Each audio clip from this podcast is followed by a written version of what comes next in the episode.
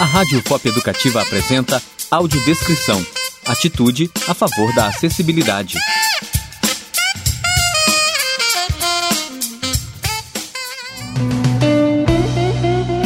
Prezados e prezadas ouvintes, nesse nosso segundo programa, nós conversaremos com o Lucas de Castro. O Lucas tem 17 anos, ele é estudante do curso técnico em administração no Instituto Federal de Minas Gerais o Lucas, ele tem baixa visão e é usuário do recurso da audiodescrição, o que é muito bacana, porque nesse programa nós teremos então a oportunidade de conhecer um pouco a visão do usuário, como é que o usuário lida com a audiodescrição, qual é a importância desse recurso. Bom, seja bem-vindo, Lucas. Primeiramente, Lucas, como foi a sua primeira experiência com a audiodescrição? Você poderia relatar essa experiência para nós? É, primeiramente, obrigado pelo convite, é, obrigado pela oportunidade de participar do programa. Minha primeira experiência com a audiodescrição foi assistindo ao curta-metragem é, Hoje Eu Não Quero Voltar Sozinho. Esse curta-metragem foi disponibilizado é, na internet com audiodescrição e pela facilidade eu tive essa primeira experiência. É, foi muito interessante porque, como eu nunca tinha tido contato, foi um, um curta que eu assisti e foi um dos primeiros filmes, é uma das primeiras obras cinematográficas que eu assisti que eu realmente consegui entender tudo o que se passava ali, porque a audiodescrição ela dá a oportunidade de você conhecer os detalhes daquela obra e te dá a oportunidade do entendimento completo e, inclusive, de você tirar suas próprias conclusões por causa da apresentação desses detalhes. Muito bacana, Lucas. Bom, muitos nossos ouvintes têm deficiência visual. Eu digo isso considerando que, de acordo com o censo do IBGE de 2010, são aproximadamente 35 milhões de pessoas que declararam ter essa deficiência em todo o Brasil. O que você pode dizer sobre a importância da audiodescrição para a pessoa com deficiência visual? É, a audiodescrição, até na minha fala anterior, que eu coloquei que ela apresenta os detalhes ao, ao cego e ao baixa visão, é importante para que o cego e baixa visão possa ter o acompanhamento completo da obra, para que ele possa sentir a, a ter a, a oportunidade de ter a mesma visão daquela pessoa que enxerga sobre o mesmo conteúdo. E não só dos conteúdos cinematográficos, né? Hoje a gente tem audiodescrição é, de casamentos, tem audiodescrição de eventos, de concertos, de teatros. Então, a audiodescrição dá a oportunidade ao cego e ao baixa visão do entendimento completo da obra que está sendo exibida e isso é, é uma coisa importantíssima para que a pessoa consiga tirar a, as mesmas conclusões do que as pessoas que conseguem enxergar os mínimos detalhes daquela obra.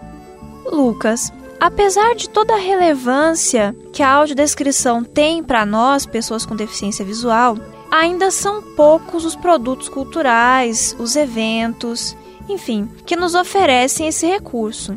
Em muitos casos, nós sabemos que quem atua como audiodescritor não tem uh, ainda o pleno domínio das técnicas para produzir a audiodescrição. Diante desse cenário, eu gostaria que você comentasse a respeito da qualidade das audiodescrições a que você já teve acesso. É, então, hoje no mercado a gente tem um cenário de muita diferenciação em relação às audiodescrições que são apresentadas. É, pelas produtoras e pelos audiodescritores, a gente tem muita diferença na qualidade. A gente tem audiodescrições muito boas e a gente tem audiodescrições não tão boas assim. Um exemplo que eu considero mais clássico de audiodescrição, que não é tão boa, que é um exemplo muito mais acessível para todo mundo, é o canal SBT que passa o Chaves. E ele tem uma audiodescrição muito pouco rica na hora de passar os detalhes para o cego ou para o baixa visão. E, mais ao mesmo tempo, a gente tem alguns filmes e algumas, alguns é, outros produtos audiodescritos que têm uma audiodescrição muito boa, que são muito bem produzidas, muito bem roteirizadas e com audiodescritores muito bons.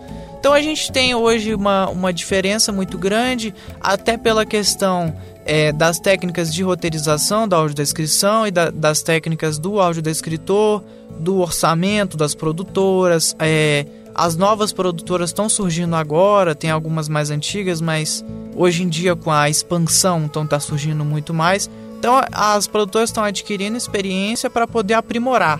Mas a gente tem hoje no mercado audiodescrições boas e ruins. Aí cabe muito a questão de, de você encontrar aquela audiodescrição boa e alguns produtos não tão boa assim.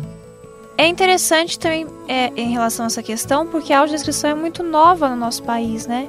Então, a própria questão da formação do audiodescritor ainda é, é muito recente. Então, acredito que isso também contribui para essa, essa diferença quando a gente pensa na questão da qualidade.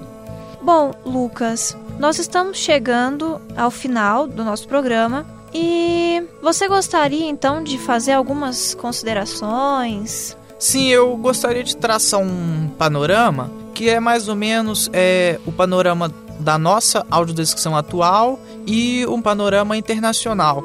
É, a nossa audiodescrição atual ela está em expansão muito a partir da lei que foi lançada obrigando as televisões abertas ao tempo mínimo de audiodescrição nos, nos programas, inicialmente de duas horas, aí estendeu o prazo aí para aumentando esse prazo. Então as produtoras começaram a expandir, começaram a produzir mais conteúdo com audiodescrição e também com a apresentação maior da audiodescrição para as produtoras de cinema, elas, elas também começaram a audiodescrever os filmes e com esses projetos como o da UFOP, como tantos outros que está acontecendo, está se expandindo e a gente vai chegar a um patamar que é o patamar dos países desenvolvidos que já tem uma audiodescrição muito ampla, que já tem muitos conteúdos audiodescritos.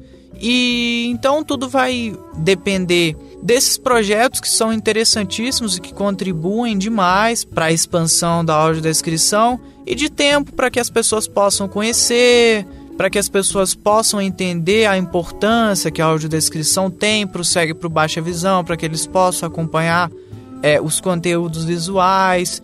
E aí a gente tendo esse panorama, espera-se que nos anos, daqui a alguns anos, a gente tenha muitos conteúdos audiodescritos, né, que é o que os cegos e os baixa visão precisam hoje para que eles possam acompanhar esses conteúdos. A gente tem hoje em dia várias produtoras de filme fazendo essas, essas iniciativas pioneiras, audiodescrevendo seus conteúdos.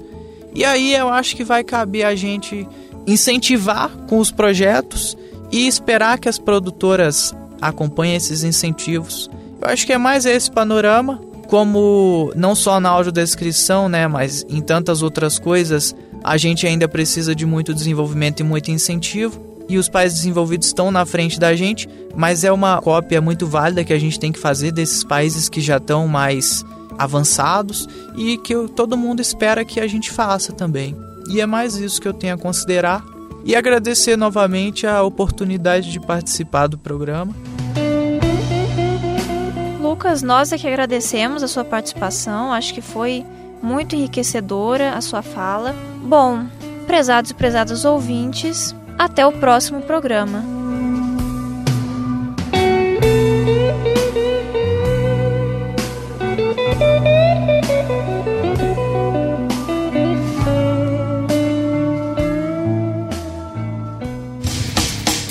A Rádio Pop Educativa apresentou Audiodescrição Atitude a favor da acessibilidade.